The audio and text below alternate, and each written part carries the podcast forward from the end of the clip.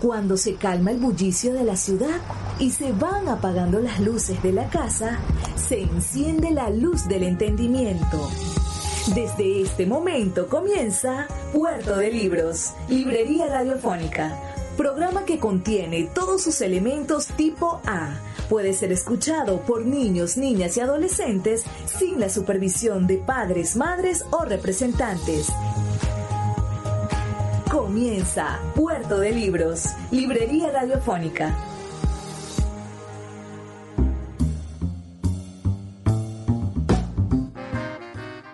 Bienvenidos a Puerto de Libros, librería radiofónica. Les habla Luis Peroso Cervantes, quien de lunes a viernes de 9 a 10 de la noche trae este espacio para ustedes a través de la señal de la red de emisoras Radio Fe y Alegría en todo el país. 21 emisoras llevando poesía hasta sus hogares. Hoy estaremos transmitiendo nuestro programa número 139. 139 programas haciendo realidad posible este sueño de llevar libros a sus hogares.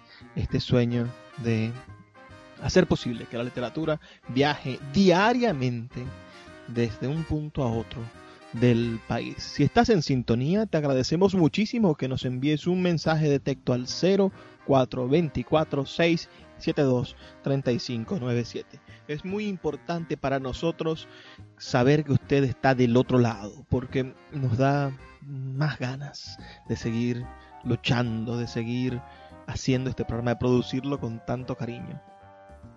Ese es nuestro verdadero tributo ese es nuestro, nuestro pago sincero, saber que usted está del otro lado y que está escuchando Puerto de Libros, Librería Radiofónica. Hoy en su emisión 139, pero todos los días transmitimos una nueva emisión, así que usted puede escuchar las emisiones anteriores en nuestra página web radio.puertodelibros.com.be o quizá pueda también buscarnos en YouTube. En YouTube se encuentra buena parte de nuestro material.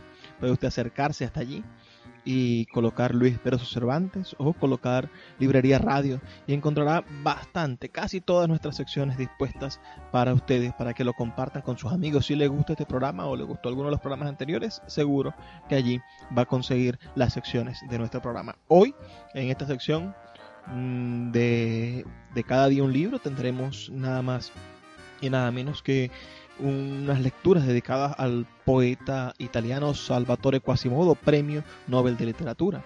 Luego, en nuestra sección Páginas Zulianas, vamos a estar escuchando la voz del poeta, el narrador, ensayista, profesor universitario José Quintero contándonos cómo los Guayú obtuvieron el fuego.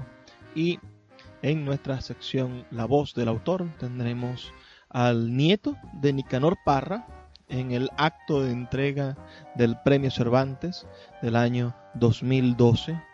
Bueno, haciendo, haciendo las galas de Nicanor Parra, leyendo el discurso que envió su abuelo para la recepción de ese premio, ese gran escritor chileno que fue Nicanor Parra. Bueno, ese es el menú de esta noche. Espero que lo disfruten verdaderamente y que puedan mm, reportar su sintonía, hacerse parte de esta noche maravillosa de radio, fe y alegría, que es una noche que nos pertenece a todos, es una noche que nos hace proclives a la felicidad y es lo que queremos hacer todas las noches que usted sea feliz del otro lado del receptor.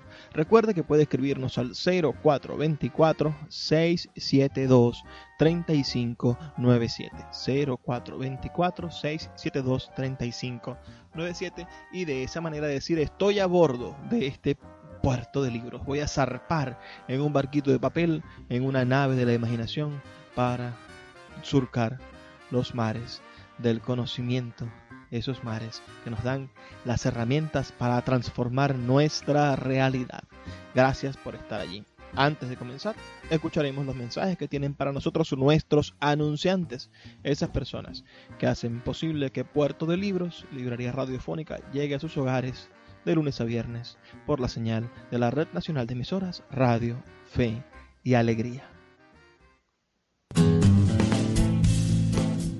Sultana del Lago Editores es una empresa zuliana de servicios editoriales. Nuestro catálogo tiene más de 100 títulos de autores nacionales e internacionales. Además, somos la única editorial que presta servicios de impresión bajo demanda en Maracaibo.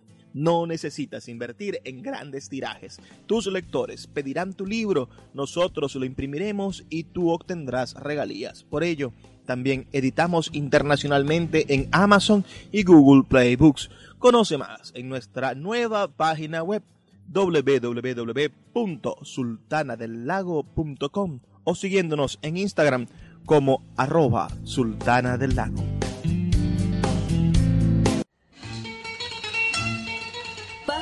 Zulianas en Puerto de Libros, Librería Radiofónica, por Radio Fe y Alegría, con todas las voces.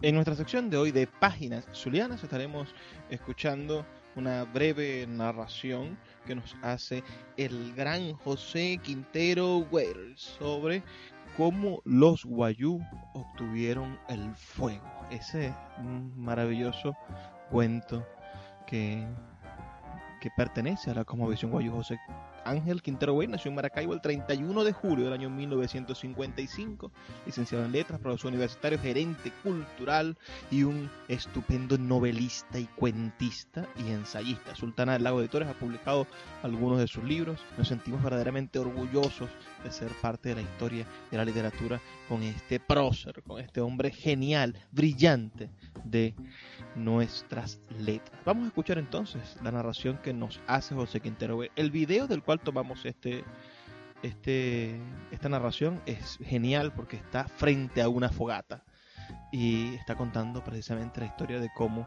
los Guayú obtuvieron el fuego. Esto cuentan los Guayú del tiempo en que los hombres y las mujeres de ese pueblo no tenían, no conocían el fuego. El fuego lo tenía era el sol, que le decimos Kai Kai. Kai Kai tenía el fuego en su cabello, en el pelo. Y los hombres y las mujeres, como no tenían fuego, pues se comían los alimentos crudos. Los animales veían a la gente comiendo crudo, comiendo carne cruda, comiendo todo crudo, sin cocinar. Este, se condolieron de ver que los, esas pobres gentes comían como, como animales. Y entonces se reunieron los animales, se reunieron todos, el tigre, se reunió la tortuga, la serpiente, se reunió el zorro, se reunieron todos y decidieron pues apoyar a los hombres entregándoles el fuego. Pero el fuego lo tenía el sol, lo tenía Kaikai.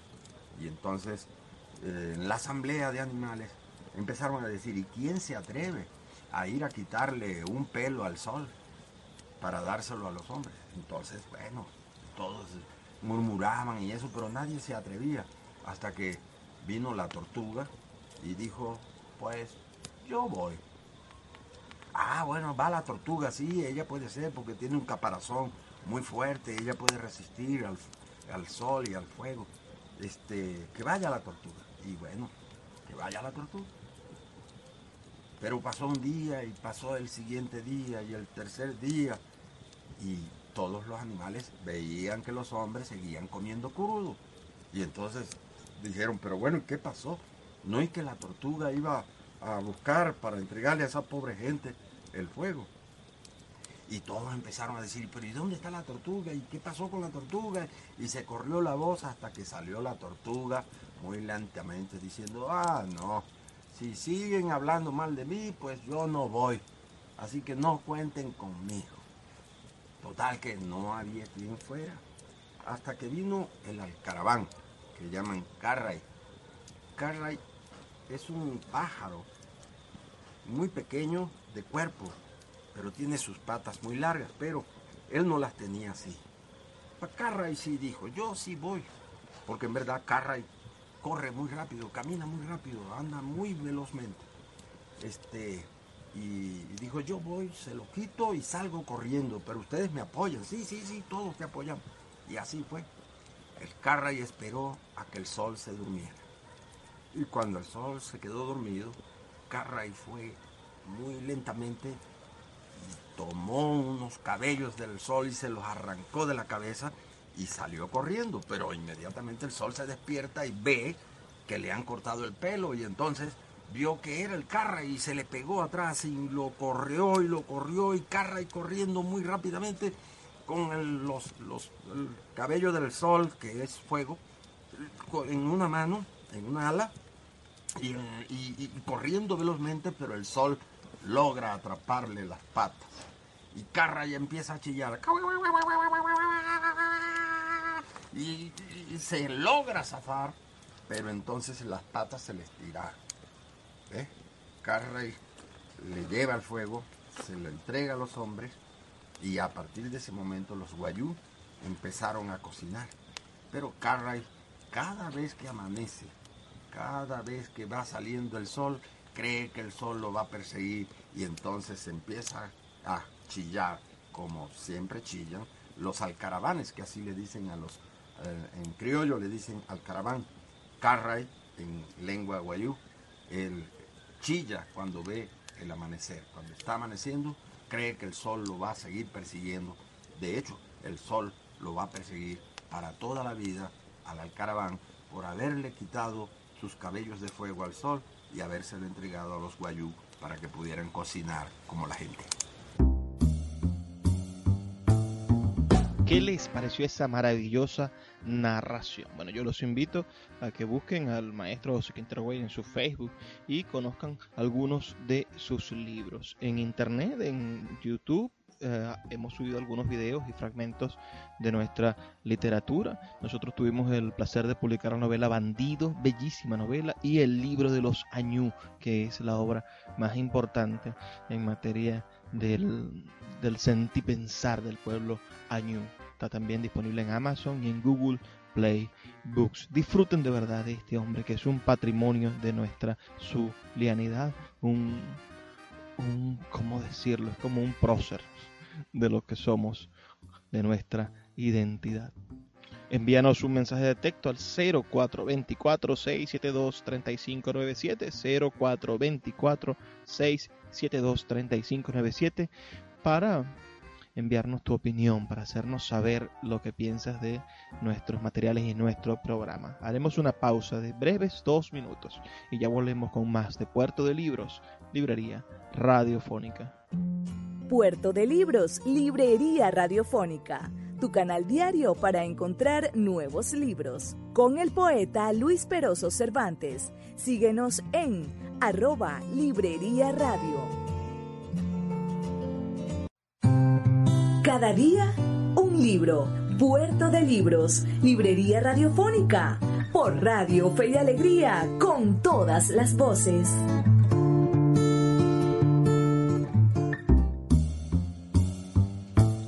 Hoy, en nuestra sección Cada día un libro, estaremos leyendo algunos poemas de el italiano Salvatore Quasimodo, nacido en Módica, Sicilia, el 20 de agosto del año 1901 y fallecido el 14 de junio de 1968, quien fuera un poeta y periodista miembro del movimiento hermético de la literatura italiana y recibió el Premio Nobel de Literatura en el año 1959. Leeremos unos breves poemas de este maravilloso escritor que creo que es un referente obligado para todos nosotros. No podemos dejar de, conocerlo, de tenerlo dentro de nuestras posibilidades.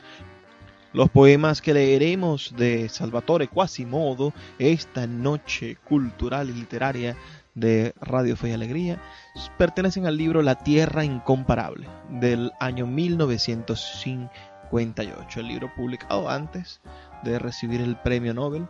Leeremos los que componen la parte visible invisible leeremos realmente cinco hermosos poemas. Voy a comenzar por el último poema de esa parte. Estamos revisando un libro muy interesante, un libro titulado Y enseguida anoche y otros poemas, editado por Orbis Editorial en su colección de premios Nobel de literatura. Pero vamos a comenzar con, este hermoso poema al Padre, que me hace reflexionar acerca de la tradición de cantos al Padre que tiene la literatura venezolana y que posiblemente sea parte de una, de una tradición que comenzó en ese hermoso poema Mi Padre el Inmigrante de, del gran Vicente Gervasi de, ascendencia italiana. Vamos a, vamos a dejar de lucubrar también y empecemos a escuchar la poesía de Salvatore Quasimodo.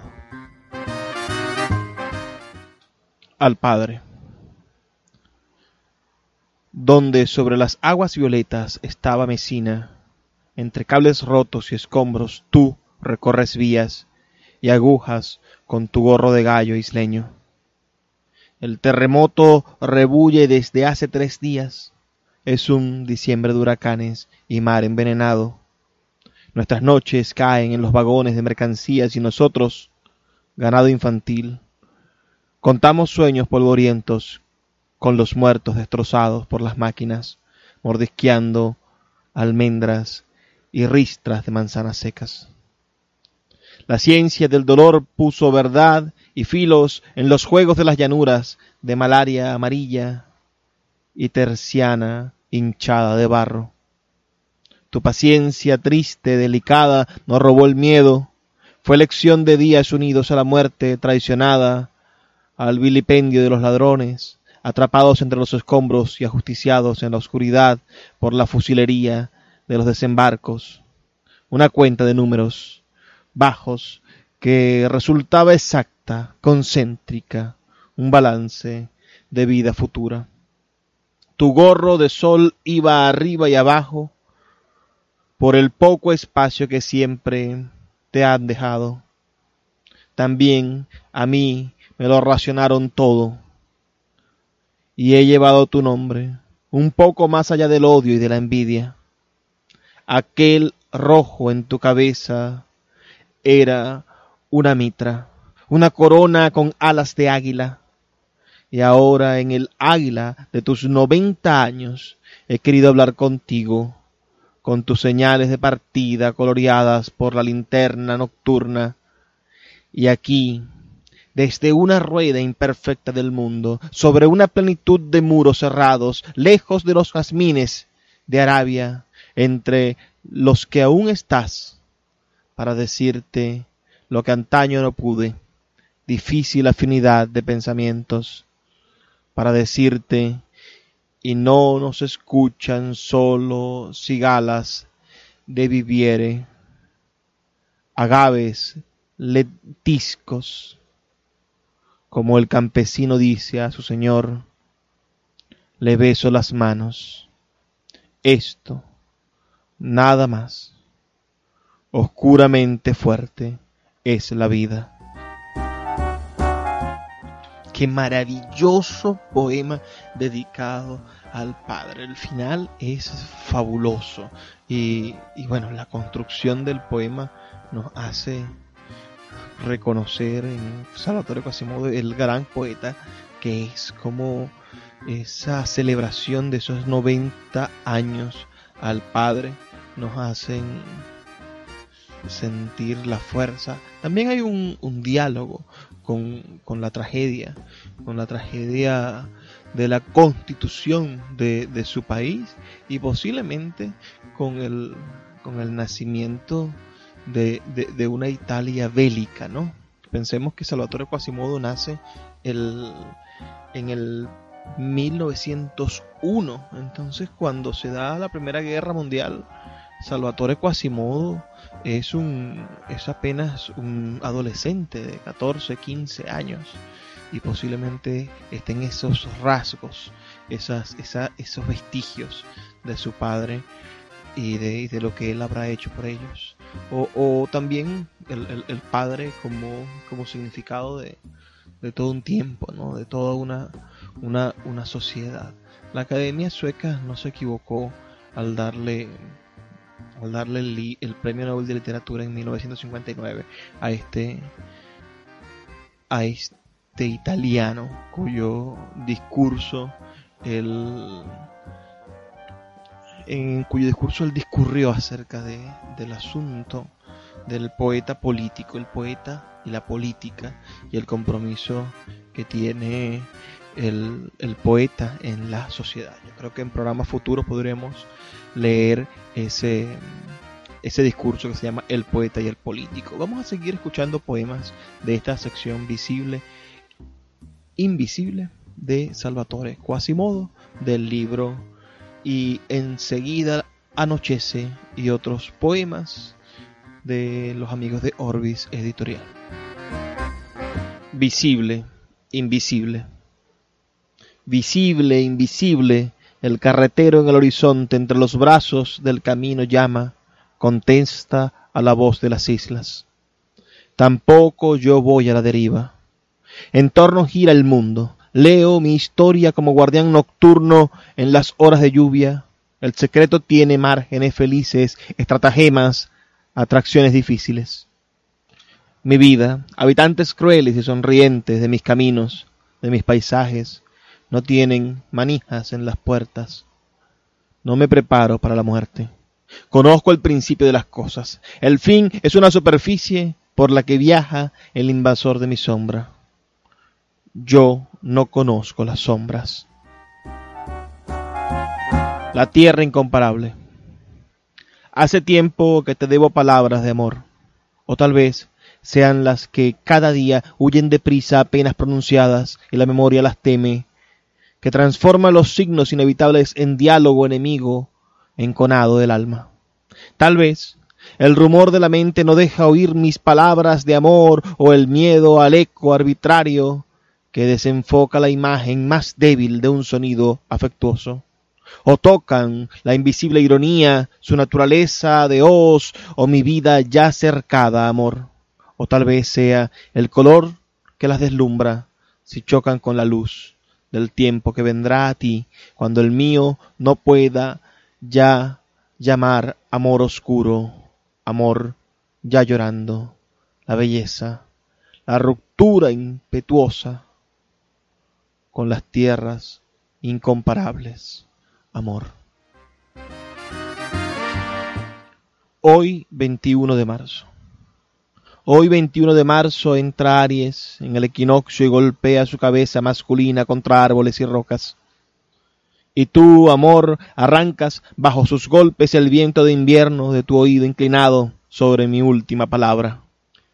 Flota la primera espuma sobre las plantas, pálida, casi verde, y no rechaza la advertencia y la noticia vuela hasta las gaviotas que se encuentran entre los arcoíris, aparecen borbollando su lenguaje de chorros que repican en las grutas. Tú cubres su cuchillo a mi lado, abres el puente entre nosotros y las ráfagas de la naturaleza. Prepara bajo la tierra en un relámpago carente de sabiduría. Superas el empuje de los brotes ahora la primavera no nos basta. De la naturaleza deforme. De la naturaleza deforme la hoja simétrica huye. El ancla ya no la sujeta. Ya invierno, no invierno, humea una hoguera cerca del naviglio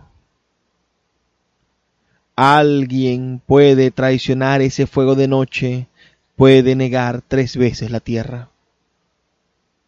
Qué fuerte la presa. Si aquí desde hace años, qué años, miras las estrellas sucias flotando en los canales sin repugnancia. Si amas a alguien de esta tierra, si cruje la madera fresca y arde la geometría de la hoja arrugada, calentándote. ¿Qué les ha parecido esta selección de poemas de el Premio Nobel de Literatura Salvatore Quasimodo, eh, miembro de ese importante movimiento literario italiano conocido como el hermetismo, el movimiento hermético italiano. Fue uno de los movimientos más importantes de la primera mitad del siglo XX y tuvo como, como integrantes principales a Giuseppe Ungaretti, a Eugenio Montale y a Salvatore Quasimodo, estos dos últimos premios Nobel de literatura. También contó con Dino Campana y Mario Luci. Son sus grandes exponentes. La poesía hermética italiana. Los invito a conocer más sobre este patrimonio de la literatura universal de lengua italiana, este hombre maravilloso llamado Salvatore Quasimodo. Hay en esta antología poemas maravillosos. Espero poder tener tiempo de retomar estos temas y hacerlos más profundos. Recuerda que puedes escribirnos al 0424 672 3597 0424 672 3597 o a nuestras redes sociales arroba librería radio en Twitter y en Instagram. Es importante saber que estás allí del otro lado del transmisor, que nos estás escuchando, que somos compañeros en esta noche, en este viaje nocturno por la literatura que nos brinda la Red Nacional de Fe y Alegría. 21 emisoras llevando buena literatura hasta sus hogares día a día, recomendaciones de libros y recomendaciones almáticas. Vamos a hacer una pausa de dos minutos y ya volvemos con más de Puerto de Libros, librería radiofónica. Escuchas Puerto de Libros con el poeta Luis Peroso Cervantes. Síguenos en Twitter e Instagram como arroba Librería Radio. La voz del autor en Puerto de Libros por Radio Fe y Alegría con todas las voces.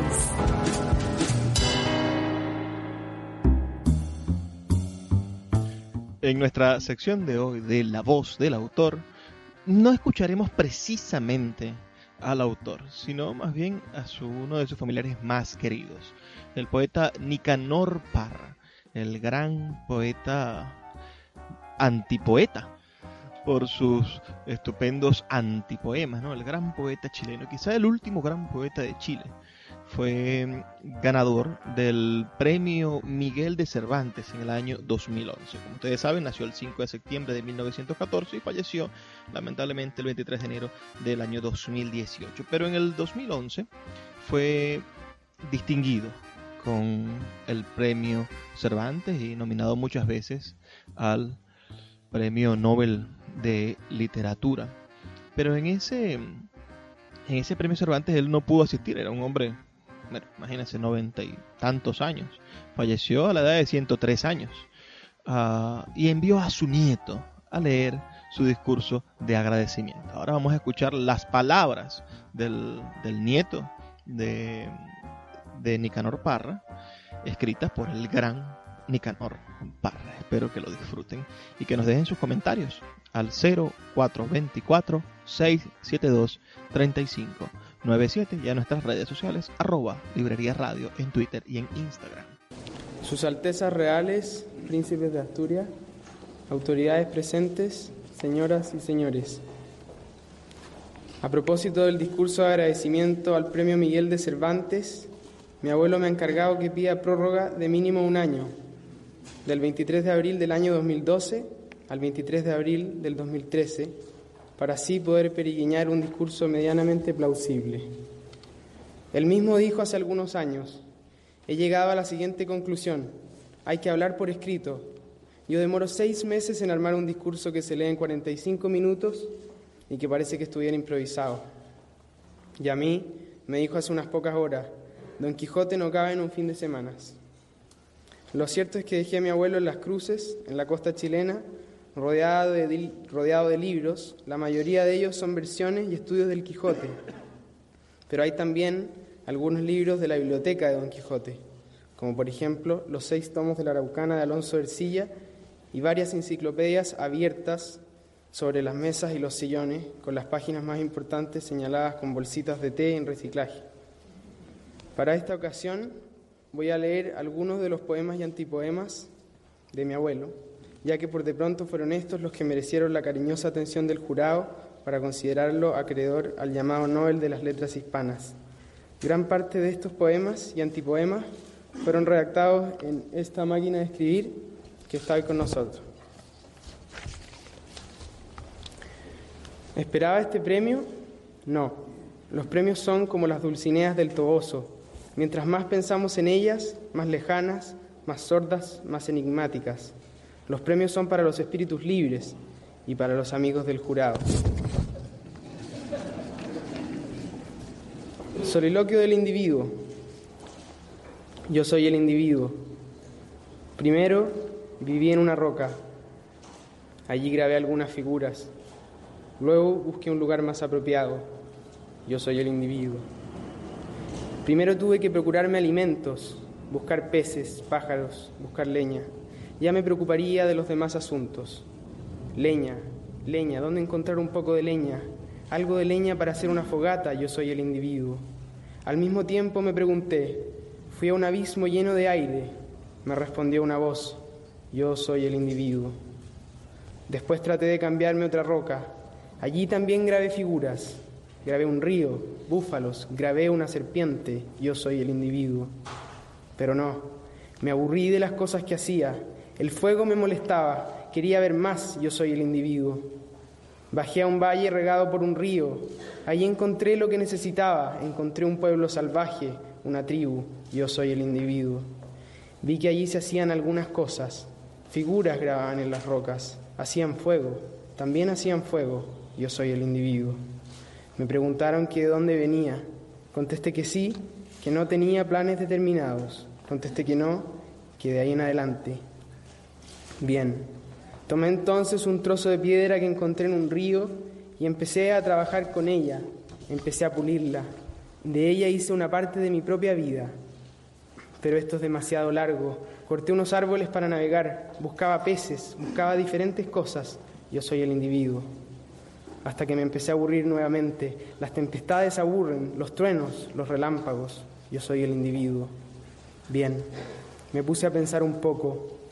Preguntas estúpidas se me venían a la cabeza, falsos problemas. Entonces empecé a vagar por unos bosques, llegué a un árbol y a otro árbol, llegué a una fuente, a una fosa en que se veían algunas ratas. Aquí vengo yo, dije entonces. ¿Habéis visto por aquí una tribu, un pueblo salvaje que hace fuego? De este modo me desplacé hacia el oeste, acompañado por otros seres, o más bien solo. Para ver hay que creer, me decían, yo soy el individuo. Formas veía en la oscuridad, nubes tal vez, tal vez veía nubes, veía relámpagos. A todo esto habían pasado ya varios días, yo me sentía morir.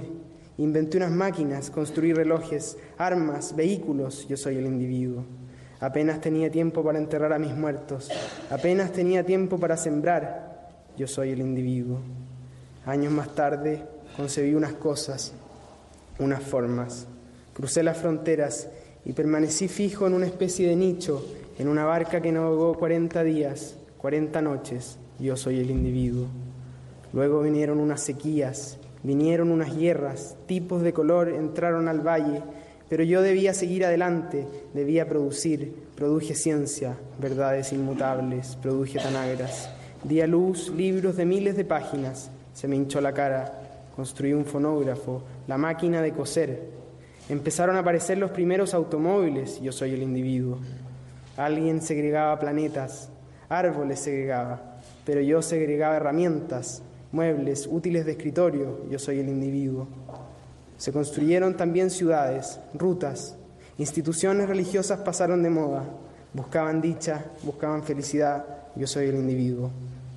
Después me dediqué mejor a viajar, a practicar, a practicar idiomas idiomas, yo soy el individuo.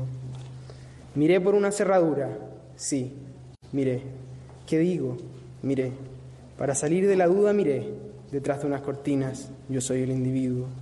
Bien, mejor es tal vez que vuelva a ese valle, a esa roca que me sirvió de hogar, y empiece a grabar de nuevo, de atrás para adelante, grabar. El mundo al revés, pero no, la vida no tiene sentido.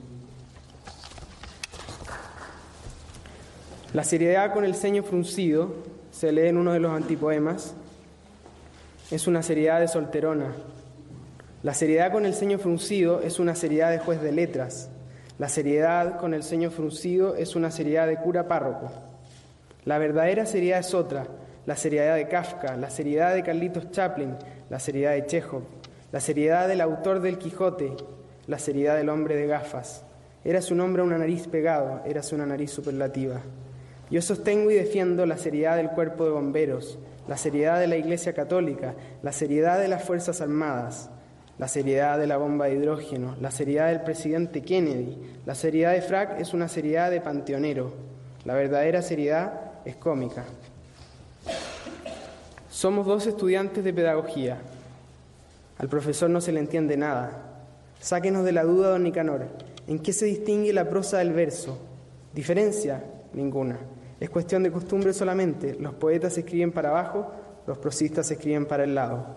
En un lugar de la mancha, octosílabo, de cuyo nombre no quiero acordarme, en decasílabo. El Quijote de Parra. En un lugar de la Mancha denominado Villanueva de los Infantes, más o menos 300 kilómetros al sureste de Madrid, hoy por hoy una aldea de más o menos 7.000 habitantes. Vivió no a mucho tiempo un hidalgo de esos de lanza en astillero, adarga antigua, rocín flaco y galgo corredor, etcétera, etcétera. De lo que se concluye que los Quijotes son dos, no son dos, como suele decirse por ahí, sino tres, para no decir nada del Quijote de Borges. Primero, que duda cabe, el Quijote del Manco de Lepanto, que en paz descanse. Segundo, el Quijote del Cojo Avellaneda, que en paz descanse también. Y tercero, el Quijote de Parra, que es el Quijote propiamente tal en opinión de tirios y troyanos. Nota al pie, Francisco Parraluna, capitán del equipo de arqueólogos que descifró el enigma cervantino. Existe y se llama William Shakespeare, Marlowe o Bacon o Perico de los Palotes, hay 40 maneras distintas de pronunciar esta palabra sagrada. Lo mismo que pasa con la palabra Cervantes. El propio don Miguel se firmó muchas veces con Z y con B. Ya lo dijo mi tía. Shakespeare, el Cervantes inglés. Cervantes, el Shakespeare español. El mismo hombre con distintos nombres. Si no existiera habría que inventarlo. Para empezar, ambos murieron el mismo día. Nota al pie. Un 23 de abril como este, si pasamos por alto la teoría de los calendarios. ¿En qué quedamos entonces, amigos Cervantes? ¿Hay o no hay caballeros andantes? La neurosis no es una enfermedad, es una concentración de energía psíquica que debemos saber aprovechar. Un neurótico bien administrado rinde el doble o el triple que un sujeto normal. Tomen el caso de Napoleón Bonaparte, de don Miguel de Cervantes Saavedra, de don Alonso Ercilla y Zúñiga, de Cristóbal Colón, del portugués Hernando de Magallanes, el primero que dio la vuelta al mundo, y de tantos otros genios inconmensurables. ¿Quién va a poner en duda la grandeza de todos estos hombres? Y sin embargo, todos eran neuróticos.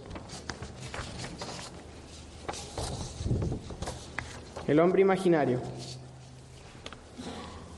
El hombre imaginario vive en una mansión imaginaria rodeada de árboles imaginarios a la orilla de un río imaginario. De los muros que son imaginarios penden antiguos cuadros imaginarios, irreparables grietas imaginarias que representan hechos imaginarios ocurridos en mundos imaginarios, en lugares y tiempos imaginarios. Todas las tardes, tardes imaginarias, Sube las escaleras imaginarias y se asoma al balcón imaginario a mirar el paisaje imaginario que consiste en un valle imaginario circundado de cerros imaginarios. Sombras imaginarias vienen por el camino imaginario entonando canciones imaginarias a la muerte del sol imaginario y en las noches de luna imaginaria Sueña con la mujer imaginaria que le brindó su amor imaginario. Vuelve a sentir ese mismo dolor, ese mismo placer imaginario y vuelve a palpitar el corazón del hombre imaginario. En estos momentos y a la distancia, mi abuelo se formula la siguiente pregunta. ¿Se considera usted acreedor al premio Cervantes? Claro que sí. ¿Por qué? Por un libro que estoy por escribir. Muchas gracias.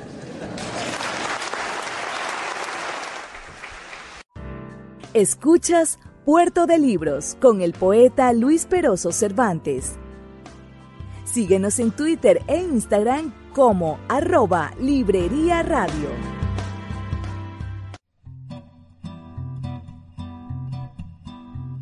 ¿Cómo piensa la literatura? Piensa mejor, lee un libro. Puerto de Libros, librería radiofónica por Radio Fe y Alegría, con todas las voces.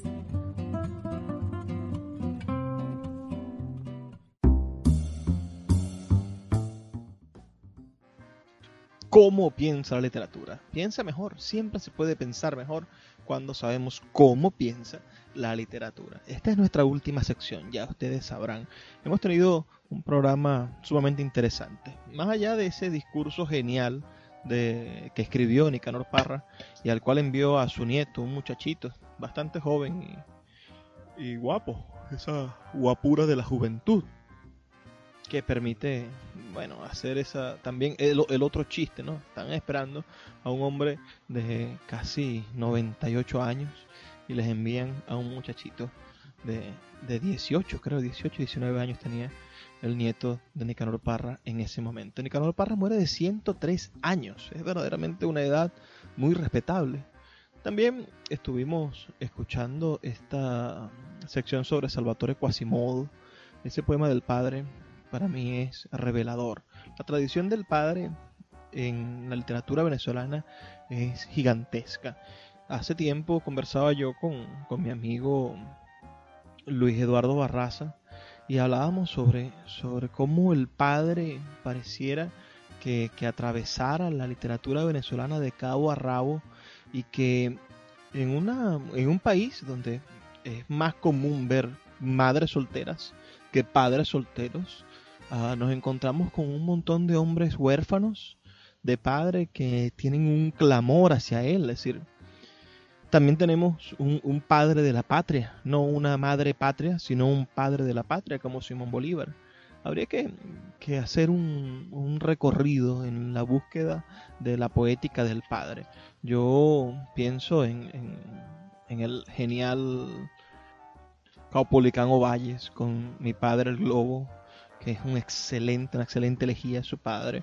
O bueno, pensar en, en mi padre el inmigrante de Vicente Gervasi o pensar en los poemas, cuatro o cinco poemas dedicados al padre que tiene Ramón Palomares. Después uno se pregunta, ¿cómo yo he aportado a esto? ¿no?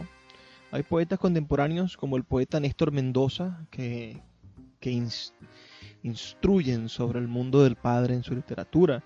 Hay un poeta espectacular, como les comentaba, Luis Eduardo Barraza, que tiene el padre muy presente en su poesía. Y después hay un poeta licenciado en letras, ahorita no me acuerdo su apellido, ya me va a venir a la memoria.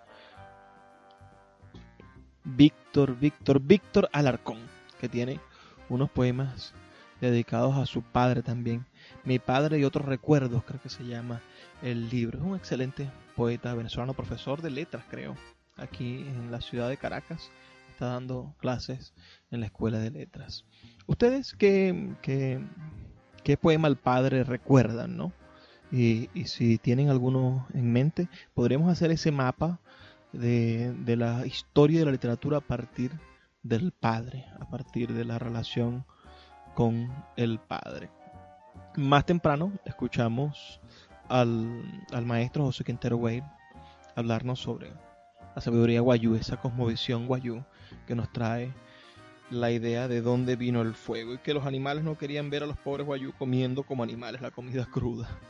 Ahora, señores, no tenemos gas, no tenemos bombonas en la mayoría del país. La mayoría de nuestras ciudades, de nuestros centros urbanos, no tienen servicio de gas doméstico a sus casas.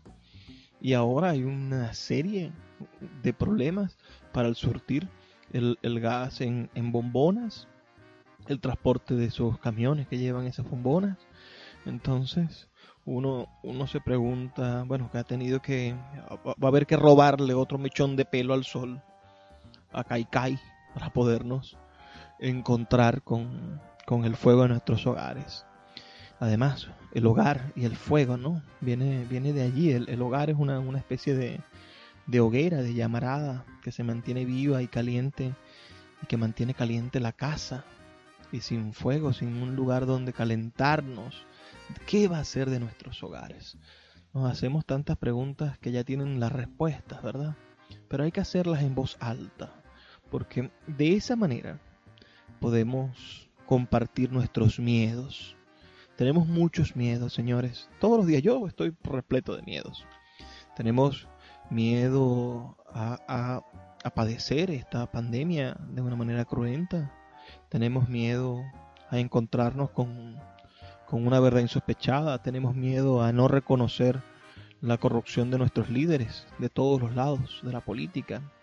Tenemos miedo a, estar enfrentados a la injusticia y no poder hacer nada. Tenemos tantos miedos, pertenecemos al bando de los miedos pero debería de catalogarnos o deberíamos justificarnos la manera en que enfrentamos esos miedos. Como en la comunidad nos unimos los buenos para no permitir que los malos avancen. Como en nuestros trabajos intentamos dar lo mejor para que el país no fallezca cuando fallece una empresa. Como en nuestros colegios, en nuestras universidades, seguimos yendo a clases, seguimos dando clases o seguimos siendo parte de los engranajes que hacen que funcione la nación, a pesar de que la nación pareciese que nos hubiese dado la espalda hace mucho tiempo porque los sueldos no alcanzan y el que tiene un sueldo que más o menos alcanza no consigue lo que quiere. Entonces, ¿qué pasa? ¿Por qué tenemos tantos miedos, pero al mismo tiempo podemos considerarnos valientes? Porque de eso se trata. Un mundo sin miedos sin esa capacidad de, tener temor, no sería un mundo seguro. Un mundo sin riesgos no sería un mundo de victorias. Un mundo sin valientes no tendría tampoco sentido. Tenemos que ser valientes. Tenemos que asumir con arrojo las dificultades que el país está sucediendo, está, está pasando, y, y plantarle la cara al destino que se nos propuso. Porque este es nuestro destino, nos tocó vivir en esta época, en esta particularísima Venezuela, nos tocó tener nuestros hijos, tener nuestra familia, crecer, y algo tenemos que dejarle al futuro, ciertamente. Alguna vez, hablando con el doctor Ángel Lopardi en su programa de televisión, él me preguntaba por el futuro y yo le decía que a lo que más le temía lo que más yo tenía miedo era de que Venezuela desapareciera. Los países, señores, desaparecen. La historia de la humanidad está llena de países que desaparecieron.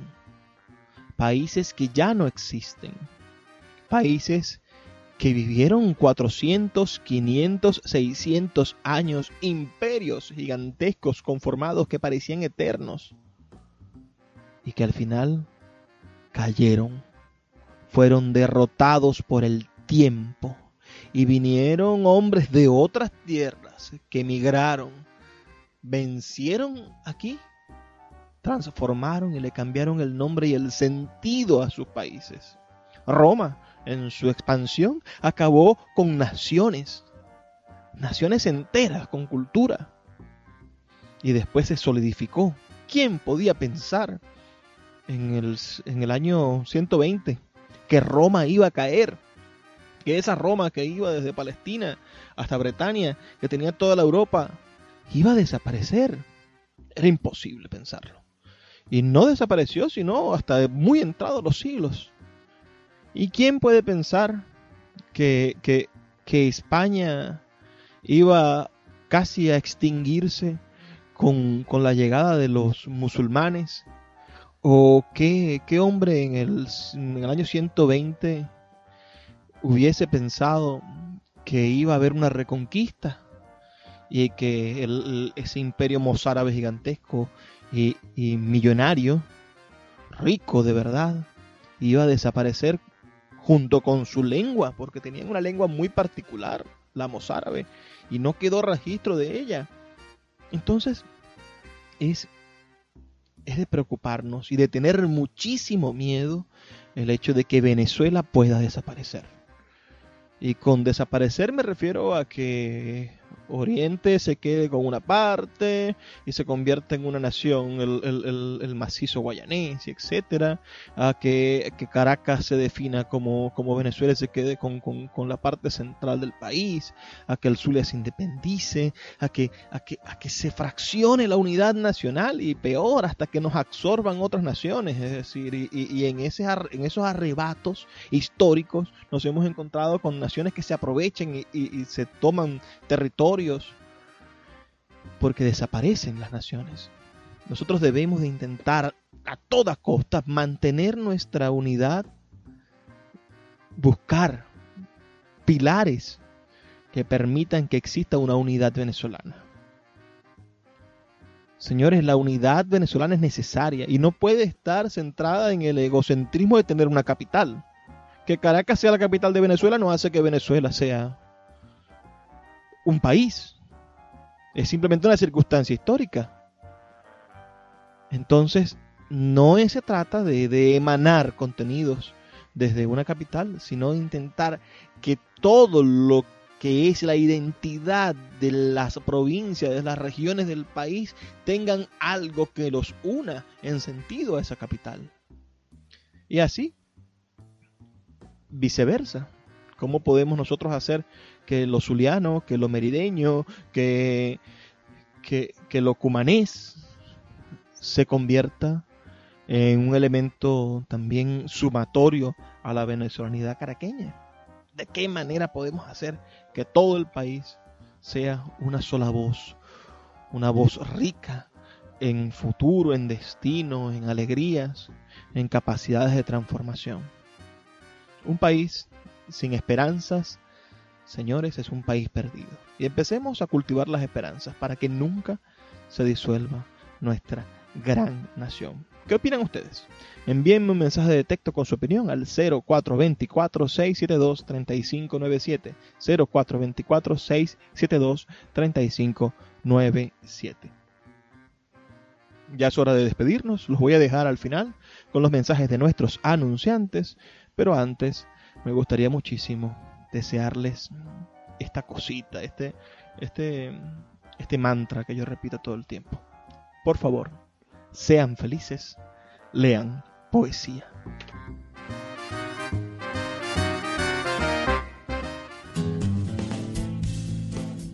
Sultana del Lago Editores es una empresa zuliana de servicios editoriales. Nuestro catálogo tiene más de 100 títulos de autores nacionales e internacionales. Además, somos la única editorial que presta servicios de impresión bajo demanda en Maracaibo.